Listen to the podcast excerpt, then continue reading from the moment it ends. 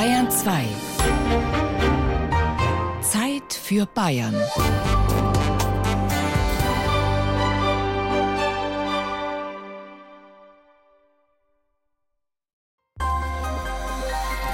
Bayern 2. Bayern genießen.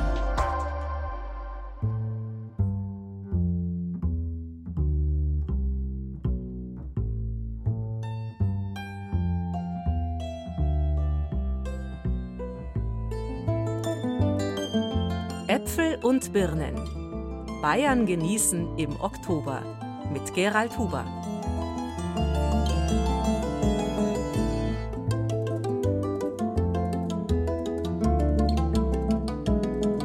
Ich frage nach Äpfeln und du antwortest mir von Birnen. Heißt es schon in alten deutschen Volksbüchern aus dem Mittelalter, wenn einer sich nicht recht verstanden fühlt. Und als im 19. Jahrhundert die allgemeine Schulpflicht und eine geregelte Lehrerausbildung vorgeschrieben wurden, da hat man angefangen, die Kinder mit Äpfeln und Birnen rechnen zu lassen.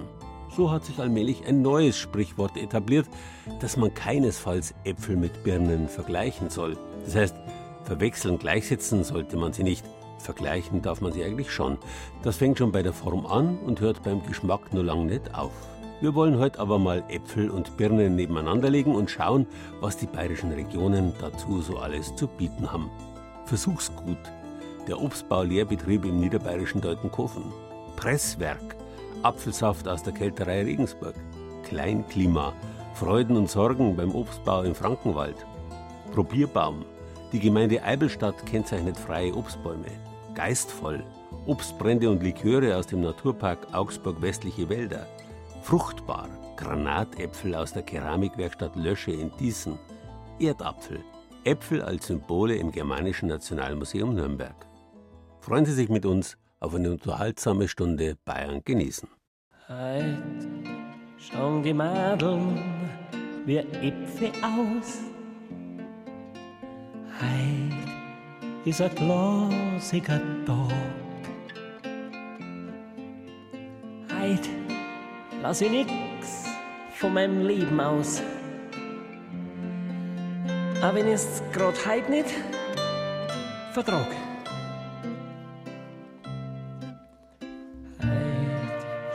Madeln wie Äpfel aus. Heut ist ein glasiger Tag. Heut lass ich weit aus dem Käfig raus. Heut mach ich mit dem Leben einen Vertrag. Unsere deutschen Wörter Adel, Edel oder der zweite Teil der Wörter Heimart oder Einöd haben alle die gleiche jahrtausendealte etymologische Wurzel. Adala, Edala, Odala heißt immer so viel wie Herkunftsort, Besitz. Die Einöd ist ein alleinliegender Besitz, die Heimat der Besitz, wo man herkommt, und wer adelig oder edel ist, der hat eben Besitz. Daher kommt, dass es bei uns in Bayern fast in jedem größeren Ort ein Schloss gibt, das Schloss des jeweiligen adligen Gutsbesitzers. Mit oft großem Grund- und Forstbesitz drumherum. Auch in Deutenkofen bei Landshut ist das der Fall. Das dortige Schloss und das zugehörige Gut gehen auf das 11. Jahrhundert zurück. Erst im 20. Jahrhundert hat der bayerische Staat das Gut übernommen und seit den 50er Jahren hat der Bezirk Niederbayern dort im großen Stil Obst angepflanzt und aus dem uralten Adelsgut einen deutschlandweit einzigartigen Lehr- und Beispielbetrieb für Obstbau gemacht. Die besten Äpfel hat er. Die besten Äpfel von ganz Niederbayern und Oberbayern auch noch. Er muss es wissen. Kistenweise packt Obsthändler Anton Leubel mit Ehefrau Edith aus Plattling hier am und Beispielsbetrieb für Obstanbau in Deutenkofen nahe Landshut Äpfel ein. Seit 30 Jahren schon. Doch was ist das wirklich Besondere an den Äpfeln aus Deutenkofen? Der Geschmack. Der Geschmack. Wenn man reinbeißt, dann haben gut. Und ein Apfel, wenn schlecht ist, ist er nichts. Und vor allen Dingen kann man mit Schale essen, weil wenn es dann Apfel anscheißt, ist er wertlos. Ist er nichts mehr wert. Delbar haben wir, Santana haben wir, Colina. Dann der Santana ist ein Allergikerapfel, da sind unsere Kunden sehr begeistert davon. Alles, was halt in der Region jetzt momentan ist. Wie an Perlenketten aufgereiht stehen 18.500 Obstbäume Spalier auf dem großen Leon-Beispielsbetrieb mitten im Hügelland über dem Isartal. Die Ernte läuft gerade an, hier wird aber auch an dem Apfel der Zukunft geforscht. Gar nicht so leicht, allein 300 verschiedene Apfelsorten kultiviert Betriebsleiter Hans Göding seit 30 Jahren hier mit seinem Team. Die Sortenfrage ist trotzdem ungelöst. Wir wissen nicht, mit welchen Sorten wir erfolgreich in die nächsten 30 Jahre gehen. Wir wissen, was momentan funktioniert, aber es gibt natürlich durch den Klimawandel, durch die Erwärmung, durch die Häufung von Extremwetterereignissen Verschiebungen im Sortiment und es gibt Verschiebungen in der Kundenbeliebtheit, die nicht immer einfach zu lösen sind. So wird es dem beliebtesten Apfel der Deutschen, Jona Gold in Niederbayern, inzwischen zu heiß. Dreimal, sagt Hans Göding, sind sie in diesem Sommer hier in Deutenkofen an die 40-Grad-Grenze geschrammt. Einige Äpfel haben handfeste Schäden davongetragen. Die sonnenzugewandte Seite mancher Jona Goldäpfel ist regelrecht abgeschmolzen und braun. Die Äpfel haben Sonnenbrand. Und wie? Sonnenbrand ist ein bisschen anders als bei unserem menschlichen Sonnenbrand. Die menschliche Haut wird ja bei zu starker Aussetzung durch die UV-Strahlung geschädigt. Und hier beim Apfel sind es Schäden durch zu hohe Temperaturen, die die Eiweißmoleküle in der Frucht zersetzen. Dieser Schaden ist nicht reparabel und das ist bei sämtlichen Kollegen auch ein großes Problem in diesem Jahr. Und jeder überlegt sich natürlich, wird das in Zukunft schlimmer und häufiger vorkommen. Die Bäume, sagt Hans Göding fast philosophisch, sind in der modernen Zeit genauso wie der Mensch. Gestresst ist es bei uns meist Zeitdruck, stresst den Baum, die Trockenheit und Hitze. Er wird anfällig. Schon lange vor der Klimadiskussion hat sich Hans Göding mit Sorten beschäftigt, die mit veränderten klimatischen Bedingungen besser zurechtkommen. Ganz früh schon hat er auf die 1986 neu in Tschechien entstandene Sorte Topaz gesetzt, trotz vieler Widerstände. Die ersten Versuche haben mehr oder weniger das Echo ausgelöst, dass diese Sorte keine Chance auf dem Markt besitzt. Der Apfel ist zu flach, zu unregelmäßig, schaut altmodisch aus. Aber wie bei vielen Neuheiten vorher und nachher hat er dann durch seinen hervorragenden Geschmack sich doch äh, seine Nische erkämpft. Und heute ist es nicht nur eine Nische, sondern er gehört bei der Direktvermarktung und auch im biologischen Obstanbau zu den Hauptsorten. Und der Topaz kommt auch mit großer Hitze und Trockenheit gut zurecht. Sonnenbrand kennt er nicht. Der heimliche Star am Apfelhimmel in Deutenkofen aber ist heuer Rubinola, eine Schwestersorte des Topaz. Diesem Apfel scheint der Hitzesommer 2019 richtig zu taugen. Die dunkelroten, kräftigen Früchte am Baum scheinen vor Kraft fast zu platzen. Rubinola hat nicht den Bekanntheitsgrad, hat nicht die Marktbedeutung eines Toppers, gefällt uns aber in vielerlei Hinsicht besser. Der große Vorteil ist das sehr lange Erntefenster. Der Apfel färbt früh aus, schaut schon attraktiv aus, er fällt aber auch nicht vom Baum, sondern bleibt stabil hängen. Ich kann über, über drei, vier Wochen immer wieder hingehen und naschen, wenn ich das so äh, tun möchte. Und äh, schmeckt etwas lieblicher, etwas säure armer als die Schwestersorte Topaz. Ein wunderbarer Apfel bis circa Weihnachten. Der rote Rubinola, so etwas wie der aktuelle Geheimtipp von Hans Göding. Auch geeignet übrigens für eine ganz besondere Spezialität, die niederbayerischen Apfelmaultaschen. Doch dafür übergibt Apfelpapst Hans Göding lieber an die Obsthändlerin und Köchin Edith Leubel. Ja, Apfelmaultaschen kenne ich auch, die mache ich auch. Also mit Kartoffelteig, da kochen sie Kartoffel. Am nächsten Tag drücke ich es her. Dann tue ich eine Prise Salz rein, ein Ei und Mehl. Und dann verkneten sie es schön. Dann rollen sie es aus mit Nudelwolger.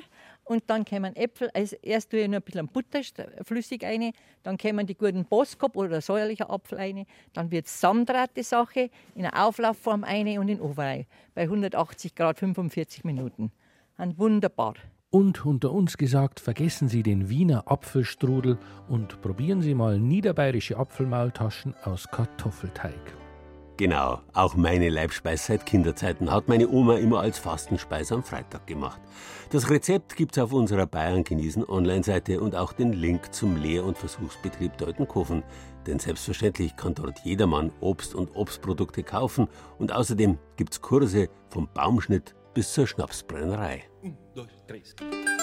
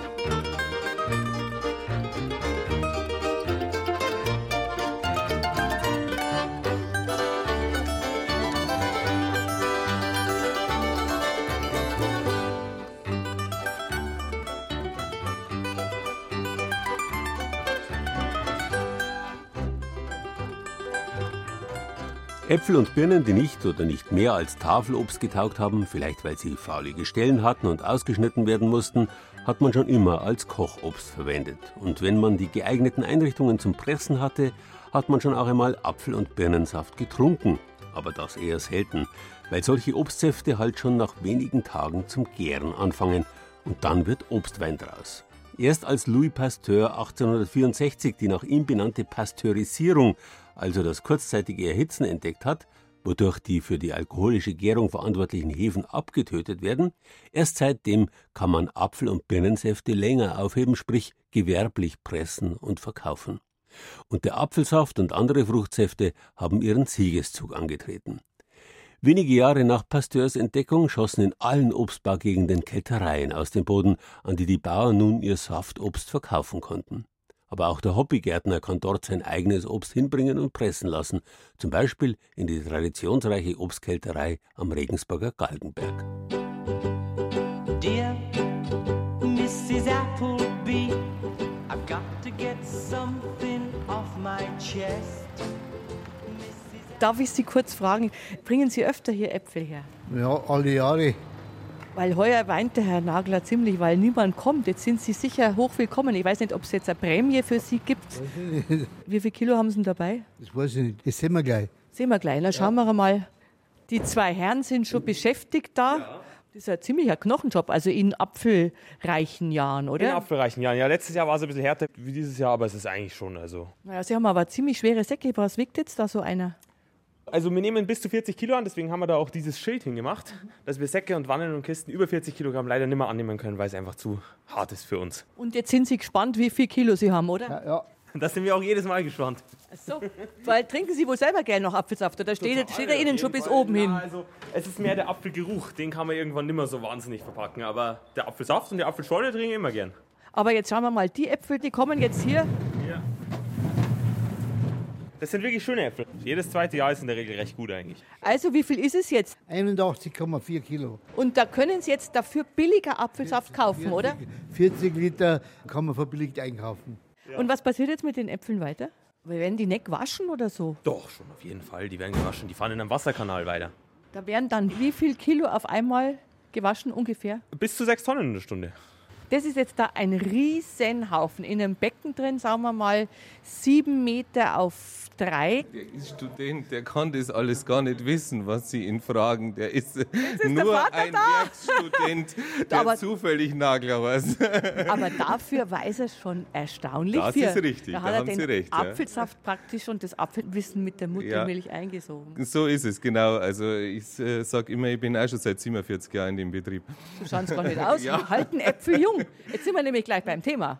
Ja, gibt ja diesen alten Spruch, den jeder kennt, a apple a day keeps the doctor away. Also so ist es auch mit dem Apfelsaft. Also ich habe jetzt gerade wieder gelesen und auch gehört, dass Äpfel wirklich so gesund sind wie ihr Ruf und noch gesünder. Wofür na eigentlich alles? Äpfel haben unter der Schale, deshalb soll man auch tatsächlich lieber einen naturtrüben Saft als einen klaren trinken, haben ganz wertvolle Inhaltsstoffe, die vorbeugen gegen Herzinfarkt, die vor Krebs schützen. Allerdings muss man da sehr viel Apfelsaft trinken. Mir wäre es zwar recht, aber man muss wirklich viel Apfelsaft trinken, dass das wirkt. Aber man sieht daran, wie gesund tatsächlich der Apfel ist. Also das muss man schon sagen. Jetzt muss ich Sie aber trotzdem mal sagen, der Apfelsaft, ich habe auch schon mal einen gemacht, der vergammelt ja schnell, wenn man den so privat macht. Bei Ihnen ist es nicht der Fall, der schimmelt nicht und nichts.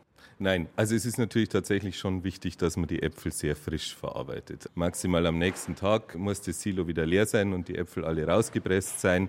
Also als allererstes wird ausgelesen, also ein angefaulter Apfel wird tatsächlich so ausgeschnitten, dass nur der gute Teil weitergeht. Die Äpfel werden dann gemahlen und dann wird gepresst. Aber Sie machen das hoffentlich so schonend, dass nicht die tollen Sachen, von denen Sie vorher Nein. vorgeschwärmt haben, kaputt Mhm. sind. Der Saft muss erhitzt werden, weil beim Apfelsaft wird nichts zugesetzt. Weder Konservierungsmittel noch Zucker noch sonst irgendwas. Und dann muss man aber erhitzen. Der würde innerhalb von zwei, drei Tagen zum Gären anfangen. Deshalb muss man ihn erhitzen. Ganz kurz auf 80 Grad erhitzt und sofort wieder runtergekühlt, sodass die Vitamine, die Nährstoffe, die sekundären Pflanzenstoffe, all das Gute erhalten bleibt. Also ist es vielleicht auch besser, als das sich daheim an den Herd zu stellen und alles voll zu batzen, weil man dann vielleicht die 80 Grad auch nicht so erwischt und macht man alles hin. Also vermutlich ja.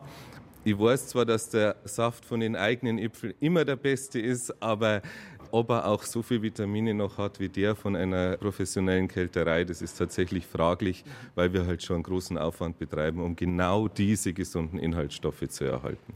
Da haben wir's. Alles klar. Dear Mrs. Applebee, I've got to get some. So, jetzt, wenn ich nicht nur einen Saft trinken will vom Apfel, dann braucht es noch einen Kuchen, einen gescheiden. Und den allerbesten, den hat die Gabi Birk. Die Äpfel hat es aus ihrem Schrebergarten. Frau Birk, was ist denn der Clou an ihrem Apfelkuchen mit Ingwer? Da ist der Clou einfach der kantierte Ingwer, der in der Füllung drinnen ist. Man macht einen Mürbteigboden und halt nicht mit Eis, sondern mit einem kalten Wasser. Warum? Der ist dann einfach ein bisschen geschmeidiger. Und dann kommt halt die Füllung rein, geschnittene Äpfel und eben der kantierte Ingwer und ein Esslöffel voll Stärkemehl, ein bisschen Zimt und zwei Löffel Zucker, also das ist nicht gar so süß. Dann kommt der Deckel drauf, dann macht man um ein Loch rein, damit der Dampf entweichen kann und Bacher und drauf dann äh, Marillmarmelade und fertig ist er. Super, super, super, super. Auf unserer Bayern genießen Seite finden Sie eine Übersicht zu Obstkältereien in ganz Bayern, wo man sein Obst selber hinbringen kann. Und den Apfelkuchen mit Ingwer, naja, den bringen Sie auch selber hin, oder?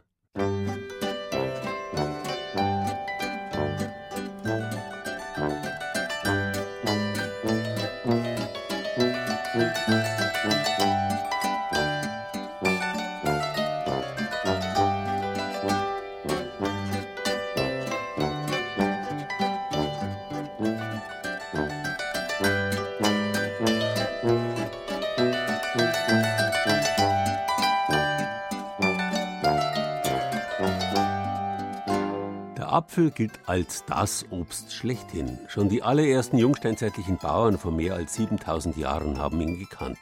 Entsprechend alt ist auch das Wort, das einmal Ablu geheißen hat. Die Birne dagegen haben erst die Römer zu uns gebracht. Deswegen kommt das Wort dafür aus dem lateinischen pira oder pirum. Dass die Birne heute mit dem Apfel in einem Atemzug genannt wird, liegt eher an den Unterschieden beider Früchte, nicht an ihren Gemeinsamkeiten. Ganz im Gegensatz zum Apfel nämlich werden Birnen bei uns erst seit dem 17. Jahrhundert gegessen. Vorher hat man sie oft nur gekocht genießen können. Sogenannte Saubirnen waren auch als Viehfutter gefragt. Doch egal ob Äpfel oder Birnen, im vorigen Beitrag ist es schon angeklungen, nicht überall ist die Obsternte heuer gut. In idealen Gegenden am Bodensee zum Beispiel gibt es keine Sorgen. In Nordbayern aber kriegen Äpfel und Birnen immer mehr Probleme. Früher war es in den Mittelgebirgsregionen für viele Sorten zu kalt. Jetzt ist es oft, so wie heuer, zu trocken. Im Frankenwald zum Beispiel. Ich liebe einfach Äpfel und es ist eine Leidenschaft von mir. Ich denke, das ist einfach vererbt. Die Pomologin Margot Findeis berührt liebevoll den Stamm eines ihrer Lieblingsapfelbäume. Ihre Streuobstwiese mit mehreren Dutzend Apfel- und Birnenbäumen befindet sich in Bobengrün am östlichen Rand des Frankenwalds auf 550 Meter Höhe. Das ist eine ideale Voraussetzung für den Apfelanbau. Das ist ein guter Boden, das ist eine Südhanglage. Trotzdem trägt in diesem Jahr nur etwa jeder zehnte Apfelbaum von Margot Findeis richtig viele Früchte. Bei den anderen baumeln nur vereinzelte Äpfel an fast nackten Zweigen.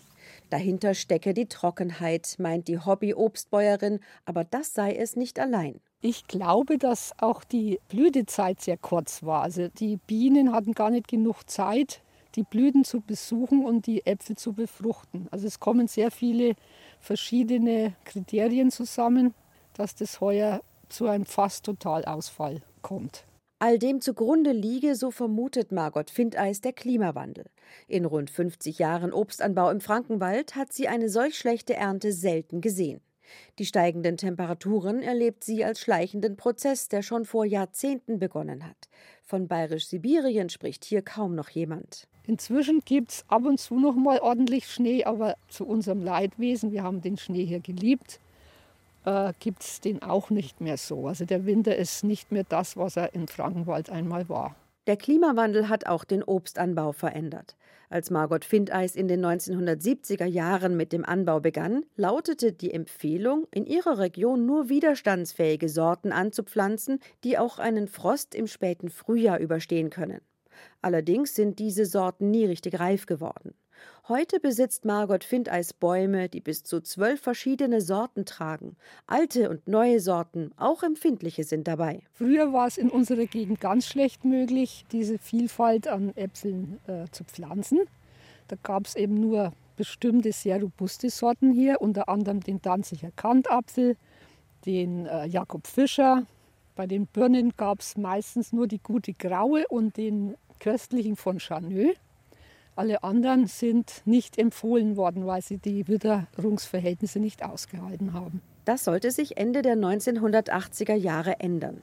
Es wurde spürbar wärmer im Frankenwald. Für die Obstbauern war das zunächst ein Segen. In den 90er Jahren bis Anfang der 2000er Jahre war es optimal. Also ich konnte wunderbare Birnen anbauen, was in, in anderen Gebieten oft gar nicht der Fall war.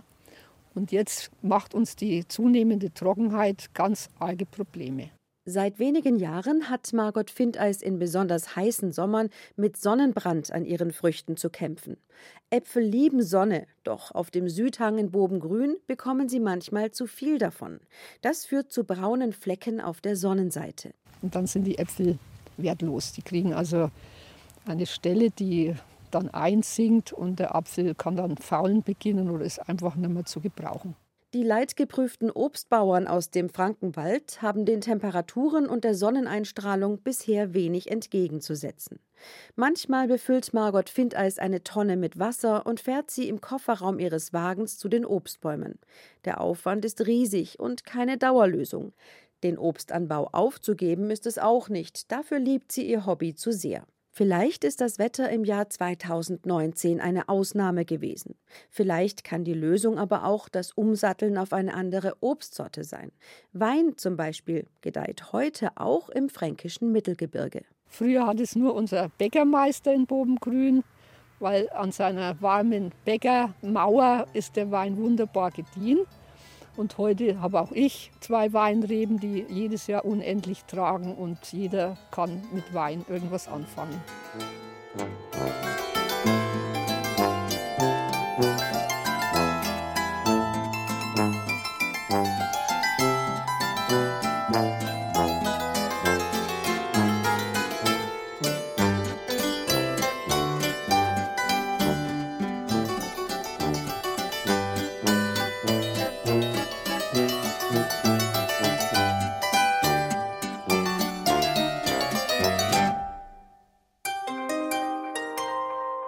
Genießen. Das Zeit für Bayern Magazin. Jeden ersten Samstag im Monat auf Bayern 2. Äpfel und Birnen, wenn man sie nicht intensiv anbauen und nutzen will, machen kaum Arbeit. Man darf bloß das Baumpflanzen nicht vergessen, dann tragen robuste Bäume Jahr für Jahr. Trotzdem waren Obstbäume immer wieder stark gefährdet. Vor 400 Jahren, in der Folge des Dreißigjährigen Kriegs, wurden viele abgeholzt. Das wiederum hatte zur Folge, dass in vielen Gegenden Deutschlands die öffentliche Hand Verordnungen zur Obstbauförderung erlassen hat. So gab es zum Beispiel Regelungen, wonach, wer heiraten wollte, vor dem Aufgebot eine bestimmte Anzahl Obstbäume auf öffentlichem Grund pflanzen musste. Auch die Gemeinden wurden angehalten, entlang von Straßen Obstbäume zu setzen. Bis hinein ins 20. Jahrhundert wurde dieses Herkommen gepflegt und in Notzeiten war das öffentliche Obst sehr gefragt. In den wirtschaftswunderlichen Nachkriegszeiten allerdings wurden scheinbar makellose Supermarktäpfel immer gefragter und selber sammeln machte auch Arbeit. Das Obst wurde Websen und Vögeln überlassen. Das soll sich in Zukunft ändern, zum Beispiel im Maindreieck. Eine Streuobstwiese bei Eibelstadt im Landkreis Würzburg direkt am Radweg. Bastian Lange geht zu einem der Bäume und pflückt sich einen roten, runden Apfel. Ungespritzt, ungedüngt und aus der Region. Perfekt. Und es wäre wirklich schade, wenn dieses Obst am Boden landet. Viele dieser Bäume sind aber herrenlos und werden wenig geerntet. Das heißt, das Obst fällt vom Baum, liegt am Boden und wird nicht aufgesammelt. Und das will der Manager der interkommunalen Allianz Main-Dreieck ändern. In neun Gemeinden dieses Zweckverbands in den Landkreisen Würzburg und Kitzingen sind deshalb jetzt Obstbäume ganz offiziell als Probierbäume ausgewiesen, mit einer roten Banderole um den Stamm und der Aufschrift Probierbaum greifen Sie zu soll dazu dienen, dass man zu Hause seinen Zwetschgenkuchen oder seinen Apfelkuchen zubereiten kann, seinen Apfelsaft vielleicht selber pressen kann. Was für einen normalen Haushalt gebraucht werden könnte, darf auch aufgesammelt werden. So etwa 300 Probierbäume gibt es inzwischen im Main-Dreieck und fast alle stehen bisher auf kommunalen Flächen. Private Baumbesitzer haben sich bisher kaum gemeldet und auch diese Spaziergänger am Eibelstädter Radweg haben von den legalen Probierbäumen bisher nichts gehört. Nein, vom Probierbier ja, aber Baum habe ich noch nichts gehört. Nein. Die Idee finde ich eigentlich ganz toll. Dann müssen die Leute wenigstens nicht äh, klauen oder, oder, einfach so runternehmen. Total positiv. Ich finde, es ist auch eine Werbung fürs heimische Obst. Vielleicht auch mal eine Idee, selber was anzupflanzen. Habe ich noch nie gehört, finde ich aber sagenhaft schön. Auf den Streuobstwiesen findet sich, was die Menschen über Jahrhunderte selektiert und vermehrt haben. Mehr als 5000 Sorten waren das einst in Bayern. Heute beziffert die Landesanstalt für Landwirtschaft den Bestand auf noch etwa 2000. Jedes Jahr verliert Bayern etwa 100.000 Streuobstbäume und mit ihnen viele Sorten. Im Landkreis Würzburg kommt die Hälfte der Sorten inzwischen auf weniger als drei Bäumen vor, sowie die Röhrlesbirne, die Henserbirne oder der trockene Martin oder bei den Äpfeln der rote Ziegler, der Unseltapfel oder der schöne aus Miltenberg. Auch auf der Streuobstwiese am Rand der Altstadt von Ochsenfurt standen mal mehr Bäume. Bürgermeister Peter Jux geht durch die Baumreihen. Der Radweg am Main ist nur einen Steinwurf entfernt. Das ist eine Wiese, wie man sie eigentlich in Franken früher sehr, sehr oft gekannt hatte, dass man am Rande der Städte, der Ortschaften diese alten Wiesen mit den alten Obstbäumen als Ortsumrandung gesehen hat. Verschiedenste Obstsorten von Äpfel über Birnen über Pflaumen, sehr, sehr alte Sorten, sehr, sehr alte auch so mal Ertragsweisen. Und diese Wiese, sie hatte mal um die 100 Bäume, leider nur noch so Mitte 70 Bäume. Und da wollen wir jetzt eben dementsprechend verschiedenste Bäume ergänzen, dass wir wieder auf diese 100 kommen. Und alle 100 sollen zu Probierbäumen werden, mit roten Banderolen und mit Signalwirkung. Also es geht auf alle Fälle um Aufmerksamkeit, dass man A, sagen wir, diese alten Sorten auch sagen wir, so wieder belebt. Und man sieht ja, durch diese Aktion auch die Stadt Ochsenfurt ist aufmerksam geworden. Hallo, es fehlen ja eigentlich 25 Bäume. Und man will auch natürlich sagen wir, von der Ökologie, für die Tierwelt, für die ganze Pflanzenwelt auch Rückzugsgebiete natürlich sichern, erhalten und soll natürlich auch so ein Denkprozess im Kopf bei allen Bewohnerinnen und Bewohnern, bei allen Gästen, die vorbeiradeln, eingeleitet werden. Bei den Kleingärtnern direkt neben der Ochsenfurter Probierwiese kommt das neue Angebot gut an. Sie haben auch bisher schon ab und zu die gemeindeeigenen Äpfel und Birnen vor dem nutzlosen Verderben bewahrt. Weil es ist schade gewesen die letzten Jahre, was da kaputt gegangen ist. Wenn schon Hunger liegt und der gehst hin, ne? Ein Eimer voll holt oder was, ne? Und sind das gute Sorten? Die ganz untere, das sind super. Die, die halten der Frost sogar noch aus. Und das waren Äpfel, also richtig so, also Schneeball, ein großer, ne? so groß waren die. die. Und geschmacklich? Sehr gut. Man kann Marmelade davon machen, man kann Kuchen davon backen. Du kannst sie so essen.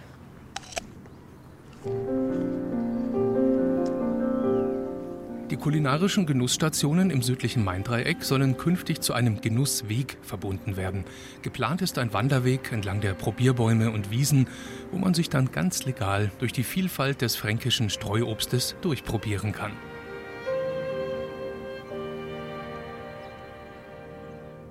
Auf unserer Bayern genießen Seite finden Sie Informationen zu den Probierbäumen im Maindreieck. Aber auch in anderen Gegenden Bayerns gibt es solche Aktionen.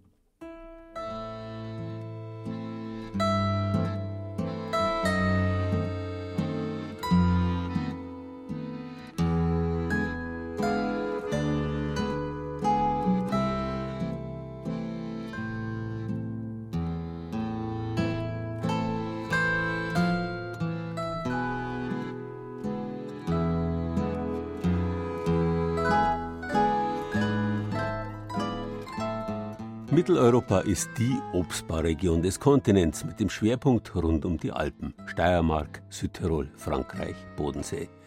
Da sind die großen professionellen Betriebe daheim. Und auch Bayern ist beim Bodenseeobst mit dabei.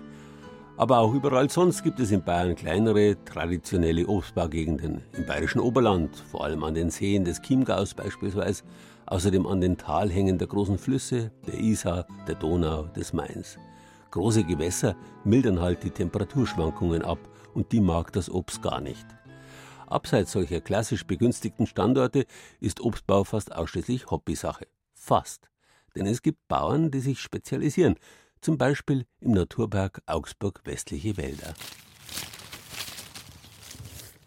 Obstbauer Ulrich Zott schaut auf seiner Apfelplantage bei Ustersbach nach dem Rechten. In den nächsten Tagen kann die Ernte bei den Äpfeln für den Schnaps beginnen. Hier sind wir jetzt bei den Wellandäpfeln. Das ist eigentlich ein relativ großer Apfel. Sieht ja ähnlich aus wie ein Boskop. Da machen wir auch Schnaps draus, weil er einfach auch durch seine Säure gut zur Verarbeitung geeignet ist. Topaz ist auch nicht schlecht für den Säureanteil und eine Kombination in einem bestimmten Mischungsverhältnis ist ideal.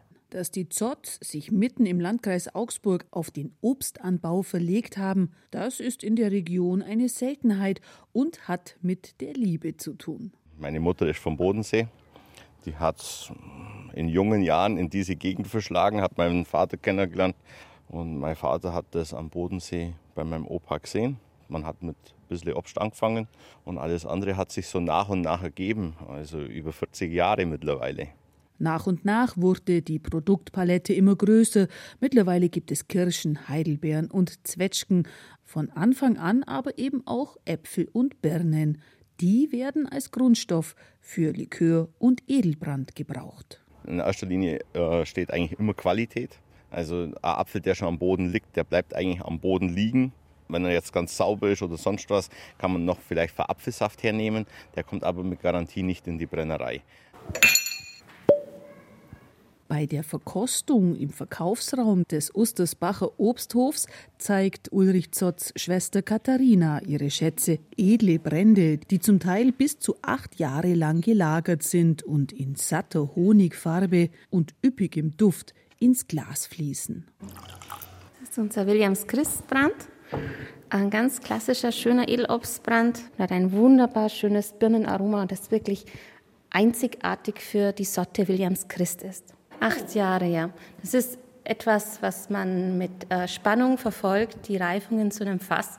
Geben immer mal wieder vorbei und riecht und schmeckt und braucht die Geduld, die Geduld über Jahre.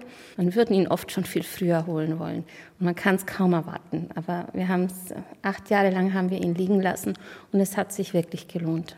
Katharina Zott hat an der renommierten Universität im französischen Bordeaux studiert und in Önologie ihren Doktor gemacht und fertigt jetzt aus den Früchten des heimischen Hofs feinste Brände und Liköre. Also wir sind sehr stolz drauf. Wir haben über mehrere Jahre jetzt sehr hohe Auszeichnungen mit Apfel, Birne und auch mit anderen Obst erreicht. Und das spiegelt eigentlich dafür äh, oder spricht dafür, dass unsere Gegend ein sehr hohes Qualitätspotenzial hat.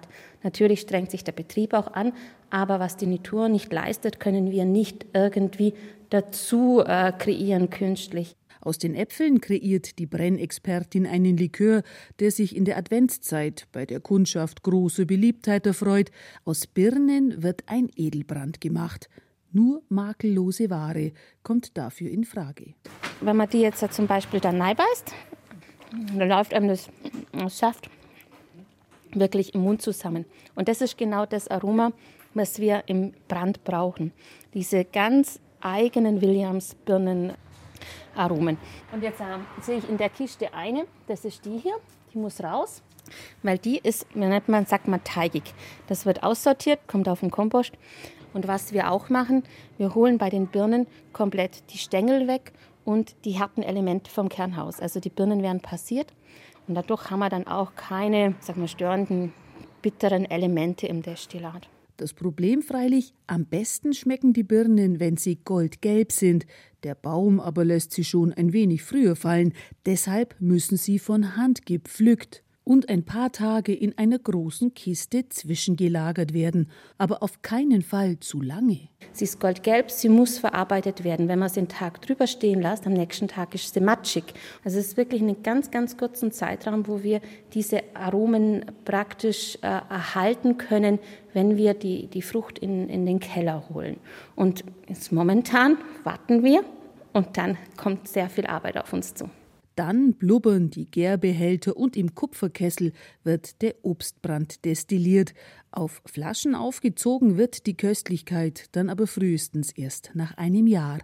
Ein Genuss für besondere Gelegenheiten, meint Katharina Zott. Nach einem großen, schönen Essen einen kleinen Schluck, 1 CL, 2 CL, in ein schönes Glas. Das ist ein, eine tolle Sache. Das ist ein gewisser Respekt vor, vor so einem Produkt, wenn man wenn man sieht, es ist jetzt nicht irgendwie innerhalb von 48 Stunden produziert, abgefüllt und in den Verkauf gekommen. Es läuft ein bisschen anders bei uns.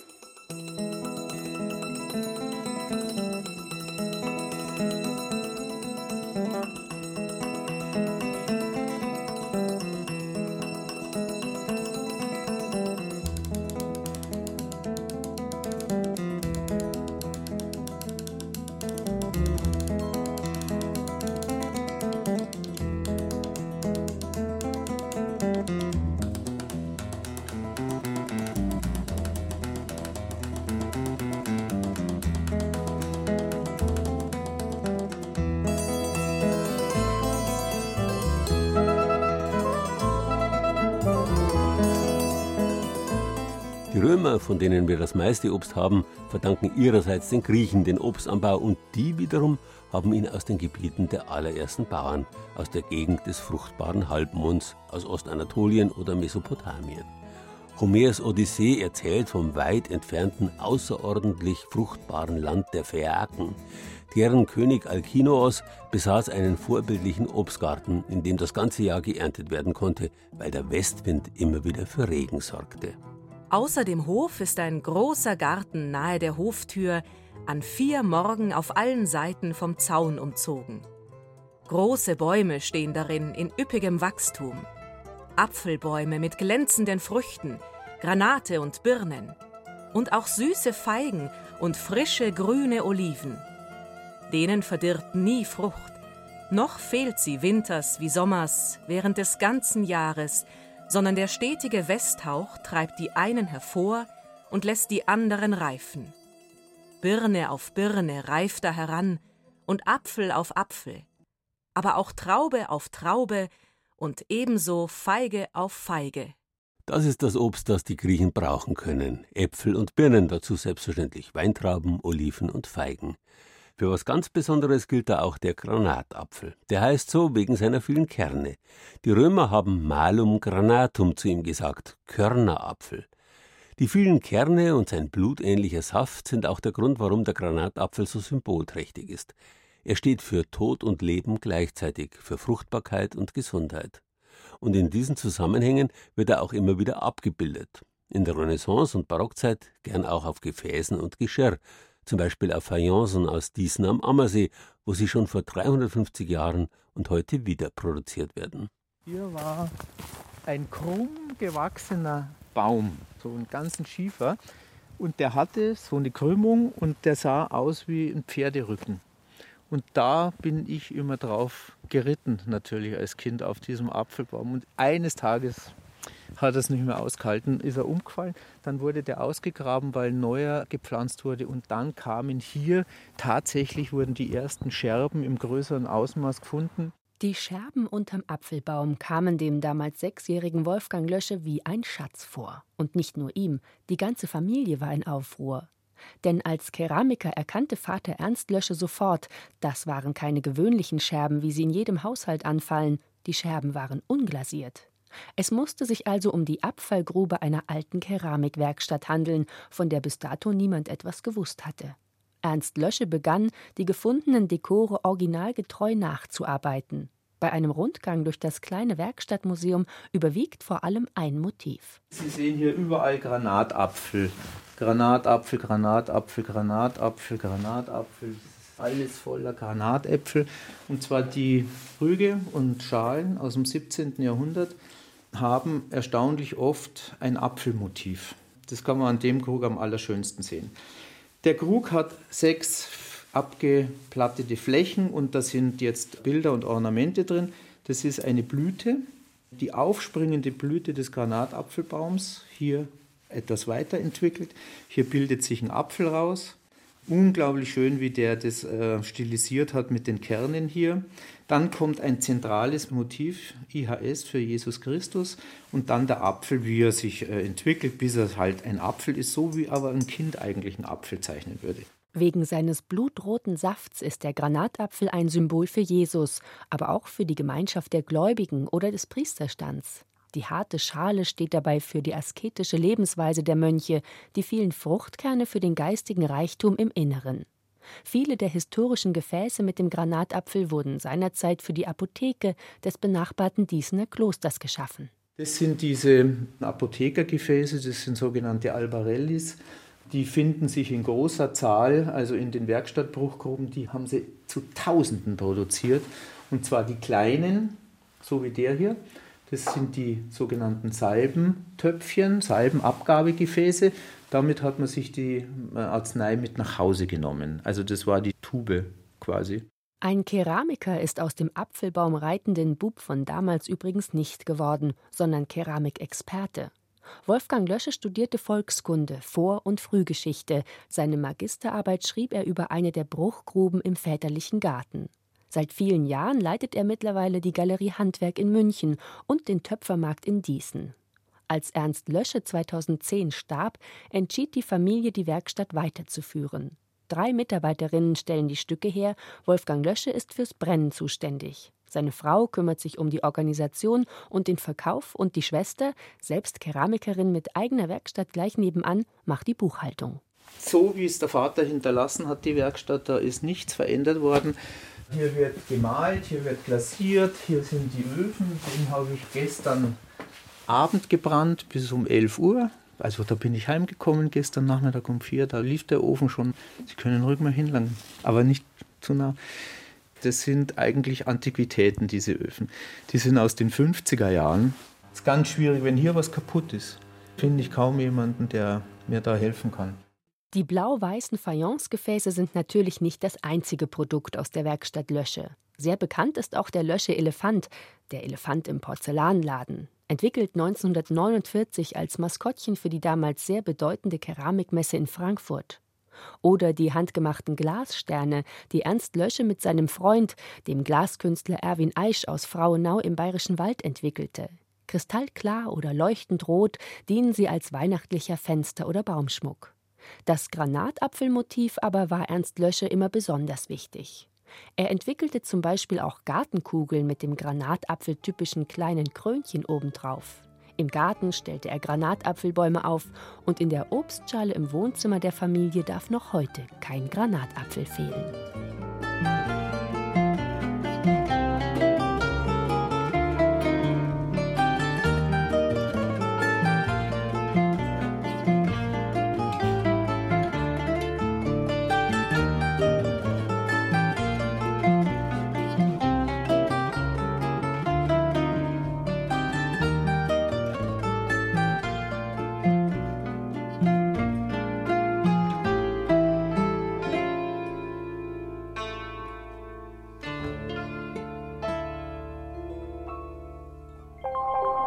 Genießen. Rezepte, Tipps und Beiträge als Podcast und zum Herunterladen unter bayern2.de. Und natürlich auch in der Bayern 2 App. Äpfel und Birnen waren wegen ihres Zuckergehalts schon immer hochwillkommen, begehrt, kostbar, fast wie Gold. Herakles raubt die goldenen Äpfel der Hesperiden. Ebenfalls golden war der berühmte Zankapfel, der Auslöser des Trojanischen Kriegs. Der Paradiesapfel war wahrscheinlich keiner. In der Bibel ist bloß von der verbotenen Frucht des Baumes die Rede, die Eva dem Adam reichte. Aber weil Malum auf Latein das Böse bedeutet und zugleich auch Apfel, spricht man seit dem Mittelalter vom Apfel des Paradieses. Vieles, was rund ist und kugelig, hat man früher mit dem Apfel verglichen. Den Adamsapfel am Hals genauso wie den Augapfel und die kostbare Knolle aus der neuen Welt, die viele Länder vor Hungersnöten errettet hat, hat man in manchen Gegenden, zum Beispiel bei uns in Südbayern, als Erdapfel bezeichnet, in anderen, in Schwaben zum Beispiel, als Grundbirne, Grumbira. Einen Erdapfel hat es aber auch schon vor der Entdeckung Amerikas gegeben. Martin Beheims berühmten Erdapfel aus Nürnberg, der beweist, dass man sich bereits im Mittelalter die Erde zumeist als Kugel vorgestellt hat. Die Kugel ist das Symbol der Vollkommenheit, und wie sollte Gottes Schöpfung nicht vollkommen sein? Nur spärlich beleuchtet ist der kleine Seitenraum im Germanischen Nationalmuseum Nürnberg. Aus gutem Grund. Licht verträgt der altehrwürdige Erdapfel nicht, der sich in einer Glasvitrine stolz den Besuchern präsentiert. Die Kunsthistorikerinnen Esther Meyer und Sonja Missfeld wissen mehr über das kostbare Stück. Der Beheim-Globus hier in Nürnberg ist der älteste erhaltene Globus der Welt. Man kannte zwar Weltkarten, aber in einer Globusform, sodass man das Wissen von der Welt in Bewegung vor Augen geführt bekommt. Das war doch sehr ungewöhnlich. Was hier natürlich auch noch so ein bisschen besonders ist an der Erde als Kugelform, dass man hier als Betrachter einen außergewöhnlichen Blick hat. Man sieht ja die Welt wie sie in dieser Zeit niemand gesehen hat und auch die nächsten 400, 500 Jahre niemand sehen wird. Und das ist etwas Revolutionäres, denn was ist das für ein Blick? Es ist an sich der Blick Gottes. Der ist der Einzige, der oben im Himmel von außen auf die Erde herabblickt. Es ist ein Blick, den auf Erden oft nur Gelehrte und Astronomen hatten. Entstanden ist der drehbare Globus zwischen 1492 und 1494. Es war Martin Beheim, weitgereister und gebildeter Spross einer Nürnberger Patrizierfamilie, der im Auftrag der Stadt Nürnberg den Erdapfel entwarf. 50 Zentimeter misst der Durchmesser des Erdenrunds, das einer kugeligen Enzyklopädie gleicht. Nicht nur Kontinente, Länder, Flüsse und Berge und mehr als 1000 Ortsbezeichnungen sind darauf zu erkennen. Auf dem Globus finden sich kurze Texte über fremde Völker und zur Wirtschaftsgeschichte mancher Landstriche, gemalte exotische Tiere und Fabelwesen. Und noch Hinweise, wo Kaufleute etwa besondere Gewürze einkaufen können, um damit in Europa zu handeln. Was fehlt, ist Amerika, sagt Sonja Missfeld. Die Entdeckung Amerikas kam für Beheim zu spät. Das ist das auch ein bisschen tragischer an diesem Globus, kaum fertig, schon veraltet. Doch warum wird der Globus eigentlich Erdapfel genannt? Erdapfel, also Apfel in Anlehnung an die runde Form des Apfels. Es ist eine Erde in Apfelform.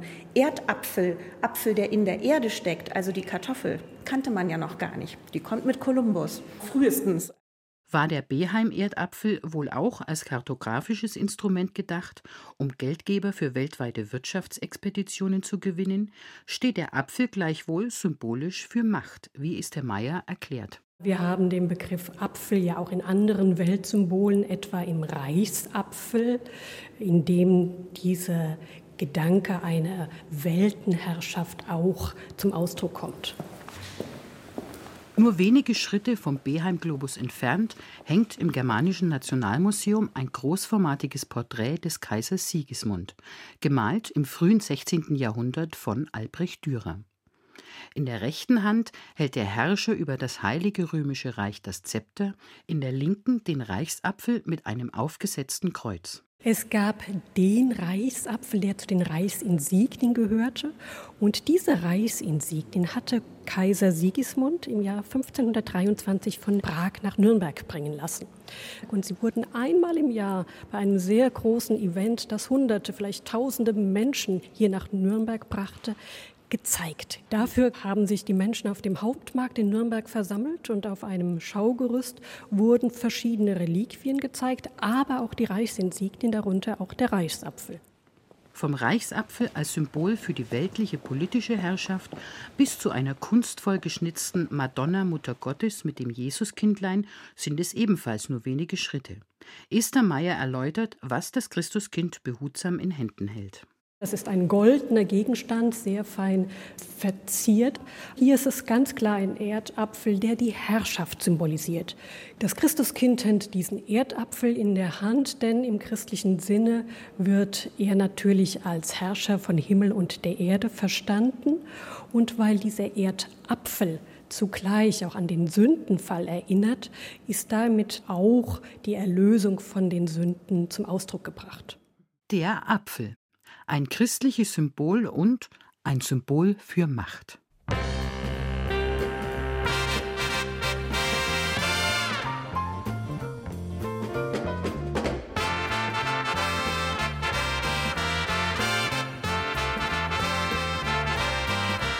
Aber auch die Birne hat hohen Symbolwert, zum Beispiel der berühmte Birnbaum auf dem Walserfeld bei Salzburg.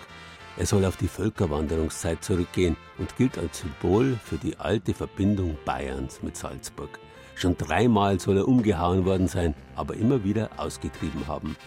Der bayerische König Ludwig I. soll ihn ahnungsvoll umwandert haben, nachdem Salzburg an Österreich gegangen war.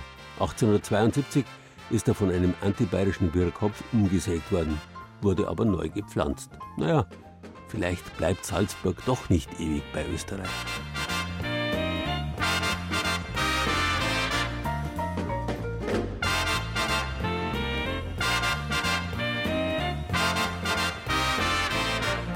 Auf Latein heißt Obst Pomus und bedeutet so viel wie das Gepflückte. Von diesem Pomus wiederum stammt unser Wort Baum.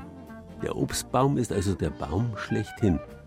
Unser Wort Obst wiederum besteht aus zwei Teilen. Ob und es, wie in Essen. Essen ist klar. Das vorausgestellte ob bedeutet so viel wie hinzu, nebenbei. Obst bedeutet also ursprünglich so viel wie Beikost. Eine sehr geschätzte, weil süße Beikost in jedem Fall. Die ganze Vielfalt von Äpfeln und Birnen erleben können Sie nächstes Wochenende auf Bayerns größtem Apfelmarkt in Bad Feinbach mit über 250 Ausstellern. Das sind Äpfel und Birnen sicher nicht bloß Beikost. Sie stehen im Mittelpunkt. Und das sind sie auch wert. In diesem Sinn, einen schönen Oktober.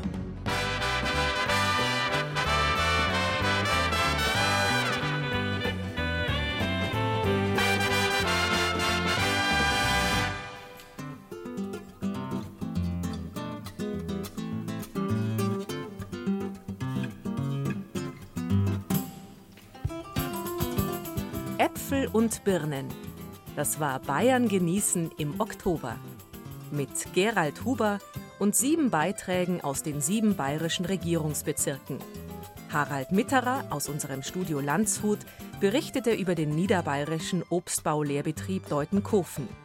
Angelika Schüdel aus dem Studio Ostbayern war beim Apfelsaftpressen in Regensburg dabei. Anja Bischoff aus dem Studio Franken berichtete über die Freuden und Sorgen der Obstbauern im Frankenwald. Jochen Wopser aus dem Studio Mainfranken war bei den Probierbäumen im Maindreieck. Die Obstbrände und Liköre aus dem Naturpark Augsburg Westliche Wälder hat Barbara Leinfelder aus dem Studio Schwaben probiert.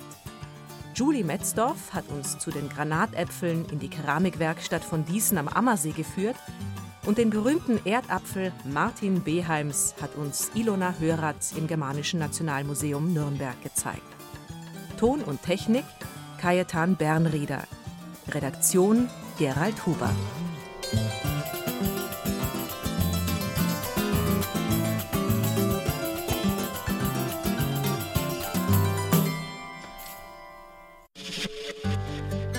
Wenn Ihnen dieser Podcast gefallen hat, dann gefällt Ihnen vielleicht auch Mythos Bayern. BR-Historiker Gerald Huber nimmt Sie mit zu Personen und Objekten aus tausend Jahren bayerischer Geschichte. Alle Folgen von Mythos Bayern gibt es unter bayern2.de slash podcast und überall, wo es Podcasts gibt.